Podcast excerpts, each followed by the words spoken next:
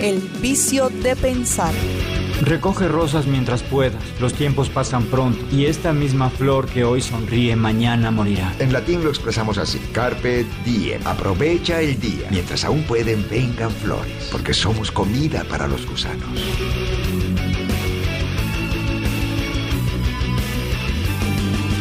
Porque no se trata de las respuestas, sino de incomodar con las preguntas.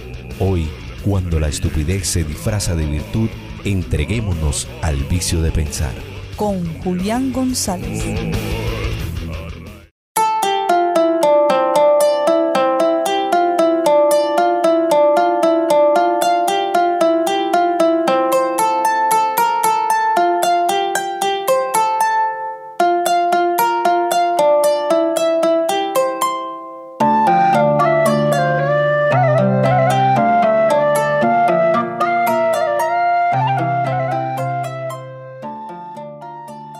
¿Qué tal? Espero que estén muy bien.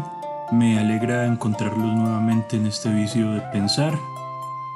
El episodio de hoy lo vamos a dedicar a hacer una reseña de una lectura que tenía pendiente desde hace bastante, que es una antología que se llama Los Días Azules. Un regalo muy genial que me hicieron y entonces pues a partir de este momento les voy a contar cómo fue mi experiencia con esa lectura. En un principio, el nombre de este capítulo, como lo dije ya, se refiere directamente al título de un libro, una antología que recoge lo más destacado del primer concurso de cuento y crónica sobre Sabaneta. Este libro llegó a mí como tantas personas, cosas y momentos bonitos que he podido disfrutar. Fue algo sorpresivo y maravilloso. Resulta que un día una querida amiga, Marcela, me informa que la Biblioteca Pública de Sabaneta tiene para mí un detalle como agradecimiento por alguna cosa en la que pude y tuve la suerte de ayudar. Aunque lo del detalle me parece que es más por la buena voluntad que tienen los de la biblioteca, especialmente Marcela. El día que al fin pude recibir esta generosa muestra de afecto, me encontré con que el detalle era este libro y aún dos más. Uno que se llama Medellín Barcelona, Crónicas de un descubrimiento mutuo, que es una antología también, y además un libro que es sencillamente genial, que se llama El catálogo Maxwell de objetos curiosos puedo decirles que he disfrutado cada página. Pero regresemos a los días azules. Este libro se compone de nueve textos en las dos modalidades que se premiaron, para adultos y jóvenes, y además tiene unos textos que ganaron una mención de honor al destacarse por su trabajo. Del libro en general, puedo decir que es bonito, muy agradable a la vista, me gusta su portada y las ilustraciones que tiene en su interior. Es corto, lo que facilita una lectura de ocio, que además no puedes soltar hasta terminarlo, como en mi caso, ya que las historias me resultaron muy geniales.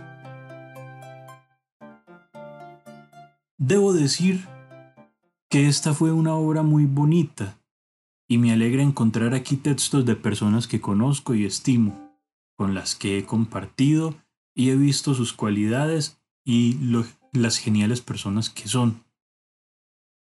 Después de haberlo leído, agradezco a todos los que hicieron posible este libro, los aplaudo y espero que esta labor continúe. Ahora quiero pasar a contarles un poco de mi experiencia con la lectura de cada una de estas historias. Primero es preciso decirles y al leer el título de este libro no pude evitar pensar en El río del tiempo de Fernando Vallejo, en el que uno de sus títulos es precisamente homónimo de este. Es decir, El río del tiempo está compuesto por tres libros y uno de esos libros se titula Los días azules también. Es evocador de las memorias de la niñez Con esta pregunta podemos abrir la reseña de cada uno de los textos que componen nuestro libro. ¿Cómo recordamos aquellos días azules? En fin, el primer relato se titula Dejar que digan. De esta historia lo primero que captó mi atención fue el título, y fue esto porque inexorablemente pensé en el bar que siempre me ha llamado la atención por su nombre desde que llegué a Sabaneta.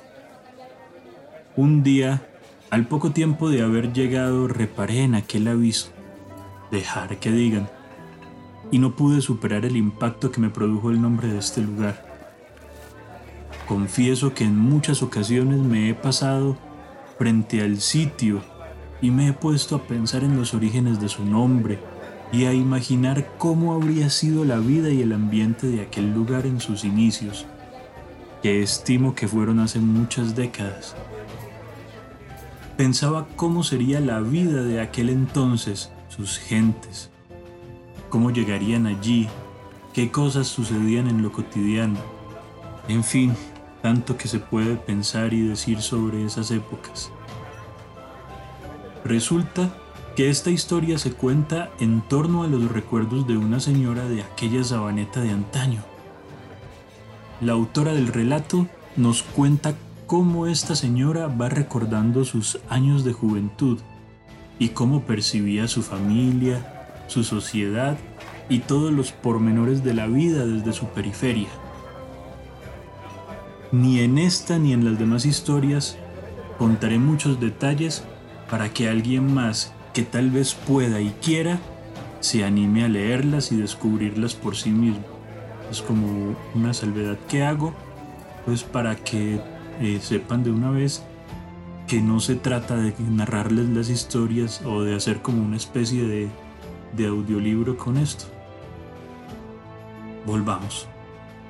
Puedo decir que la periferia desde la que esta señora recuerda es muy común a los pueblos de antaño, los conflictos entre clases sociales muy marcadas y las pocas oportunidades para quienes viven en los linderos de la sociedad que me hacen pensar en cuanto a lo humano que quizá no hemos avanzado, mejorado, prosperado mucho y seguimos con aquella marca de nuestros pueblos en sus inicios. Finalmente, al avanzar el relato, llega la confirmación de mi intuición. Aparece el nombre de aquel bar de antaño que aún respira, aunque en esta época de confinamiento no sé qué suerte le deparará a este y a otros sitios históricos de nuestra comunidad. Espero que sea la mejor y puedan continuar forjando nuestra historia y siendo testigos de tanta vida que los ha habitado. Este nombre me parece muy acertado para la historia, ya que a mi manera de ver, enlaza el recuerdo de lo que fue y ha venido siendo esta bella tierra, con el antiguo oficio de la señora que comparte sus recuerdos y su actitud ante el sojuzgamiento de la sociedad tradicionalista de su juventud, y cómo ello la condujo a realizar su vida de la mejor manera que pudo, aprovechando las circunstancias a las que estuvo sujeta. Como decía Ortega y Gasset, yo soy yo y mis circunstancias. El segundo relato se titula El Vallecito Encantado. Esta historia está narrada en primera persona. De acá voy a resaltar una palabra primero que todo, fasmatodea, es decir, un insecto palo o María Palito como los conozco yo. De este relato me agrada que la autora nos enseñe una visión de su territorio llevándonos en un viaje desde su niñez hasta la actualidad. Aquí el tema que siento inevitable es cómo la vertiginosa transformación del territorio va dejando de lado y en el pasado la vida misma de sus habitantes. A veces sentimos estos procesos como arbitrarios, sentimos que van dejando solo en el recuerdo aquellos espacios en donde crecimos donde tuvimos nuestras primeras experiencias en comunidad, las calles, los viejos lotes y construcciones que sirvieron a nuestros primeros juegos, las casas de nuestros amigos y familia, aquellas más antiguas que podemos hallar en nuestros primeros recuerdos. Al cambiar todo aquello, transformarse, reformarse, derribarse para abrir paso a las nuevas construcciones, en este caso edificios y caminos, sentimos que con ello perdimos algo sustancial, algo muy nuestro, que nos conforma en lo más íntimo de nuestro ser. Pero este asunto de la pérdida es algo inherente al ser humano. Perdemos algo al abandonar el útero de nuestras madres, al dejar los juegos de la niñez, al avanzar más allá de la adolescencia. Pero en cada una de estas etapas también vamos ganando algo vital que de igual manera nos va conformando y nos hace ser lo que somos. Nuestra historia particular y en común puede comprenderse como un camino de transformaciones con pérdidas y ganancias necesarias. Claro que cada uno de estos ritos de pasaje es doloroso y maravilloso en sí mismo, pero reafirman nuestra conexión con el territorio. No se trata solo de una vieja casa o calle, de nostálgicos recuerdos de juegos de niñez y amores de adolescencia. El valor de estos testimonios radica en que nos recuerda que seguimos siendo seres que habitan un territorio y que al tiempo somos habitados y conformados por éste, de la misma manera en la que nuestro lenguaje nos habita. Nos queda velar por el devenir y sus cambios, para que éstos no nos deshumanicen, no nos desarraiguen, para que después de las venideras transformaciones de nuestro territorio podamos mantener todo aquello que nos une como efigies de un pasado y un futuro impensables si no es en comunidad. El tercer relato se llama El Santuario. Este relato me sorprendió gratamente. Iniciaré diciendo que es una especie de gótico tropical, por nombrarlo de alguna forma. Esa expresión la escuché hace poco en un taller de novela y me pareció muy genial y creo que se aplica perfectamente a esta narración de la que les estoy hablando. La historia comienza con un grupo de amigos con un objetivo en común ya el título me hace pensar en un cuento de los viejos maestros del relato oscuro. Este objetivo en principio se presenta como algo turbio. No hay mucho tiempo que perder, así que los preparativos se realizan con prontitud y en medio de la agitación todos se dirigen al lugar acordado. Por lo demás, diré que hay un cementerio, una profanación, una carrera contra el tiempo y la imperiosa necesidad de llegar al lugar deseado sin ser vistos.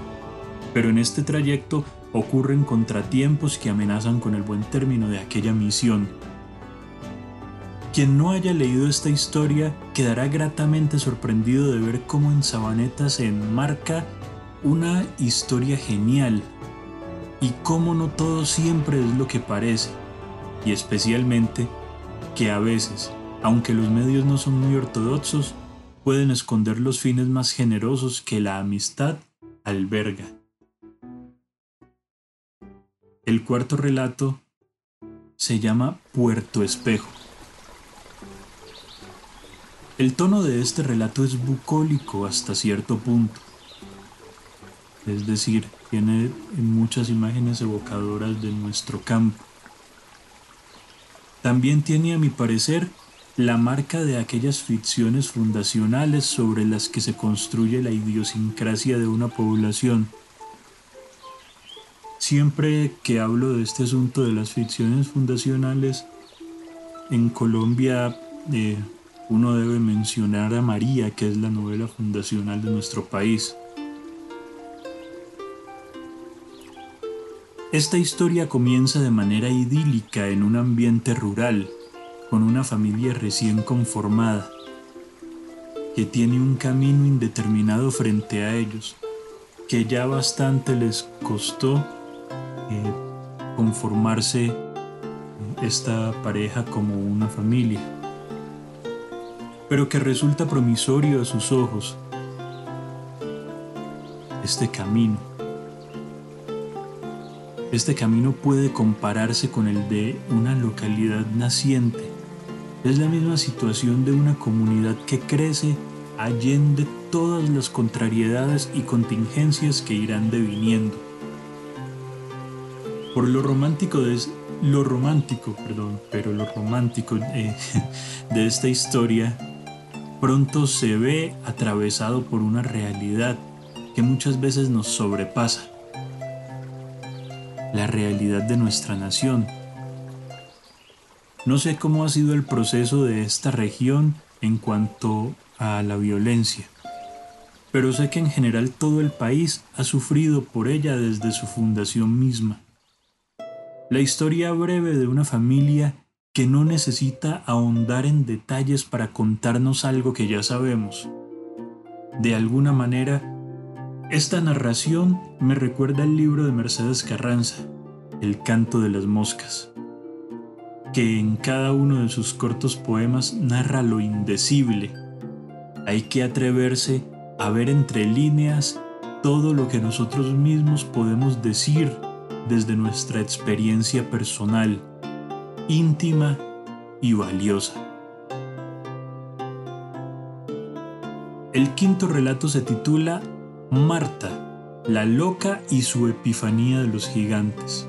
Marta la loca y su epifanía de los gigantes. Lo primero que me llama la atención de esta historia es que sucede precisamente en el sector donde vivo. ¿Cuántas veces he pasado por la misma vía donde Marta hizo pública su epifanía, saliendo y regresando de la casa donde vivo incontables veces? Ahora me pregunto, ¿Cómo habrá sido aquel momento? Esta es una historia de ciudad, pero también de viejo pueblo. Recordemos que la figura del loco es casi inherente a los pueblos de nuestro país, es decir, cada pueblo tiene su loco. Recuerdo de mi pueblo, por ejemplo, algunos bien conocidos por todos sus habitantes. Meca el bobito Fernando, la pata pata, a la que siendo una mujer muy entrada en años había que decirle señorita, si no se quería despertar su ira. Y claro, siempre había alguien dispuesto a hacerla rabiar, a ella y a las demás personas de mi pueblo en esta condición. Este elemento de la locura y la vecindad que nos hace reconocerlos y reconocernos es algo bello de la idiosincrasia de nuestros pueblos. Estas figuras siempre despertaron simpatías e incluso cariño y empatía, y se han convertido en focos de unión de una comunidad. Pero pasa lo que debe pasar, y esta historia nos muestra cómo el tiempo, que todo lo transforma, a veces es anticipado por estos seres que en medio de su aparente sin razón y desvaríos tratan de comunicarnos verdades por venir. Este elemento profético en cierta forma también es vital en muchas de nuestras historias de pueblos. Un relato nostálgico de un pueblo que con el paso del tiempo y el hacer de su gente se transforma en urbe. El sexto relato se llama Llovizna. Esta es una historia citadina en su totalidad. El espacio es el que conocemos y en el que nos reconocemos a diario. Esa constante lluvia me recuerda cuando empezó a llover en Macondo y no paró la lluvia hasta mucho tiempo después. Esta lluvia es el marco melancólico de toda esta historia empieza con una carencia en medio de la soledad, a la que a veces, en alguna época de nuestras vidas, todos debemos confrontar. Una búsqueda en apariencia sin sentido que nos recuerda el absurdo de la vida y todo lo que puede suceder en ese espacio. Una especie de amor o amistad que si uno lo piensa, yo lo he estado haciendo, comienza como siempre empieza el sentimiento. Vamos por ahí carentes y sin rumbo, y de repente algo nos golpea, una presencia que no alcanzamos a comprender hasta que ha terminado. Bueno, así pasa muchas veces y puedo decir que me ha sucedido. Pero además de esto, necesito comentar que esta historia me atrapó especialmente por su ambiente, por los lugares y las circunstancias en las que se desarrolla y por la música, que de inmediato me hizo retroceder a mi época de juventud, empezando la universidad, viviendo en la soledad del estudiante que va a la ciudad, lejos de su familia, a vivir su propio proceso de crecimiento profesional y espiritual. Este relato me recordó viejas historias de soledades, amores, comida rápida y una, y una música genial que se fue transformando en la banda sonora de mi vida. Esta vez el melancólico soy yo. Como diría Víctor Hugo, esa felicidad de estar triste. El séptimo texto se llama Sabaneta, Zona Franca, puerta abierta a un futuro enriquecedor, floreciente y sostenible. Este es un texto corto, creo que el más corto de la antología, pero desde su título ya se comprende que es una declaración y no una declaración cualquiera es una consigna de esperanza y optimismo por el devenir. El seudónimo del autor ya anuncia esta idea de visión de futuro. Sabanetano siglo XXI es el seudónimo del autor. Lo que nos dice este texto es que habitamos un territorio que desde sus inicios fue proyectado por sus habitantes como un eje de desarrollo a través del tiempo y con el crecimiento de la comunidad en todos sus ámbitos, llegamos a este momento, una especie de encrucijada que nos dirige hacia lo que debe ser un futuro prometedor, pero trabajando de manera conjunta e incansable en este ahora, con más ahínco mientras más gris pueda verse el panorama, una exhortación a esta comunidad en todos sus componentes, para que se concentre en desarrollar todas sus posibilidades.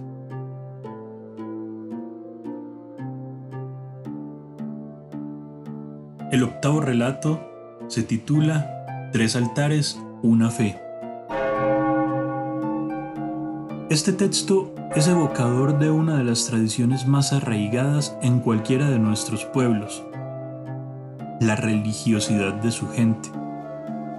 Aquí, la autora hace primero una bella descripción de lo que podemos configurar en nuestras mentes como la imagen típica de nuestros pueblos. Un día de celebración religiosa. Generalmente y por costumbre, los templos principales de nuestros pueblos están ubicados justo frente al parque principal. En aquel día de celebración religiosa, la gente se congrega en torno a su templo si esta celebración es famosa, como en el caso de Sabaneta, el municipio recibe a personas de muchos otros lugares. Esta marea humana, que debe esperar por turnos para poder asistir a los oficios religiosos, llena de colorido y sonido al pueblo mismo. Tradicionalmente, alrededor, alrededor del parque y el santuario en los pueblos se registra también una actividad comercial que fortalece el modo de vida de sus parroquianos. Todo esto conforma un paisaje único que se da en las formas y modos en que solo aquí es posible. Animarse a leer este texto es dar un vistazo a la espiritualidad de su gente, a la belleza de su templo y de sus alrededores. Personalmente puedo decir que vivir Toda esta experiencia que ofrece Sabaneta es algo inolvidable y que te llena en el amplio sentido de la expresión. Experimentar el fervor religioso y los divertimentos que se ofrecen al cuerpo logran algo maravilloso. Descubrir los aromas, sonidos, sabores y la, espiritualidad de esta región es algo que nos merecemos y esta lectura es un buen inicio para dejarnos invitar a esta inolvidable experiencia, como ya se los dije.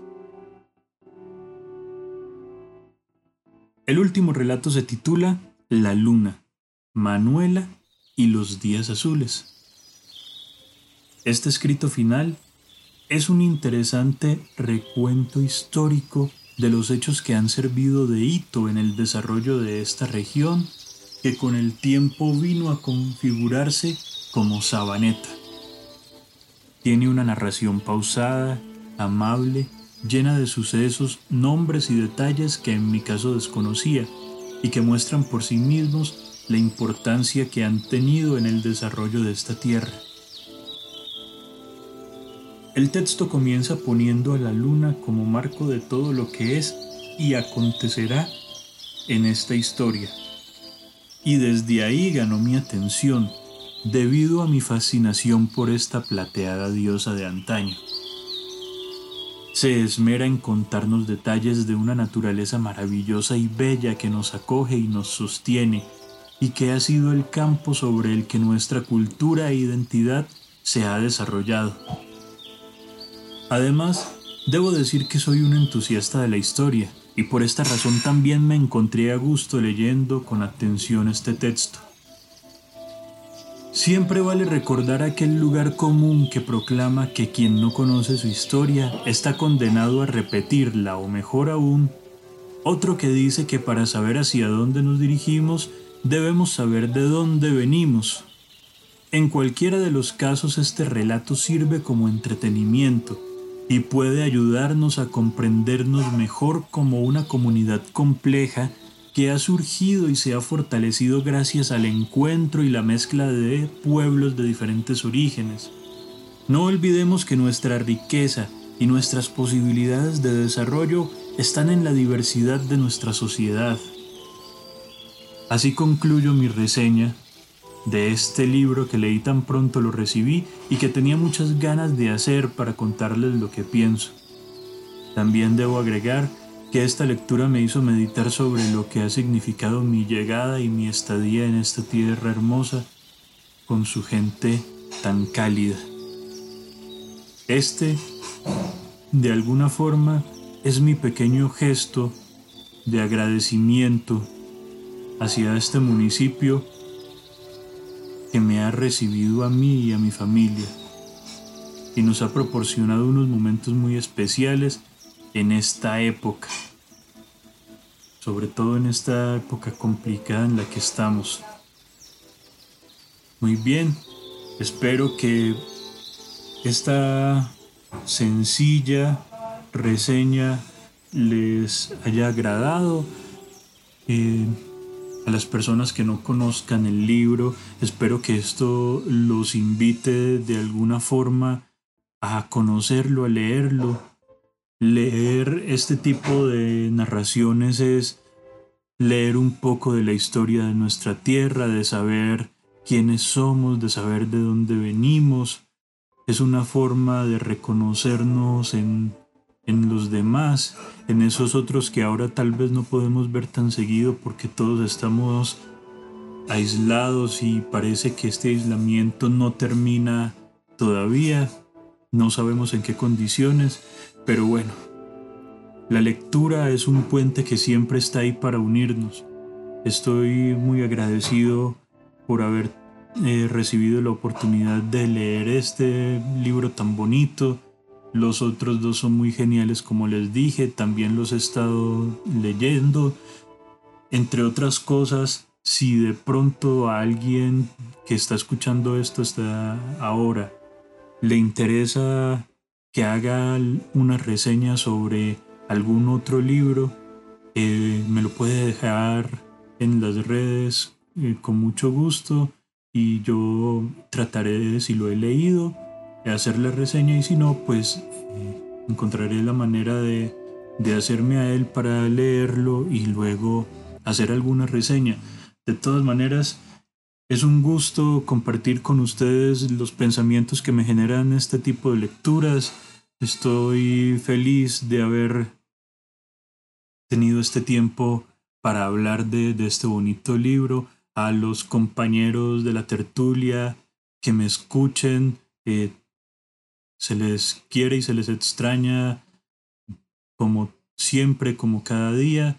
Los felicito a los autores que participaron en esta convocatoria tan genial.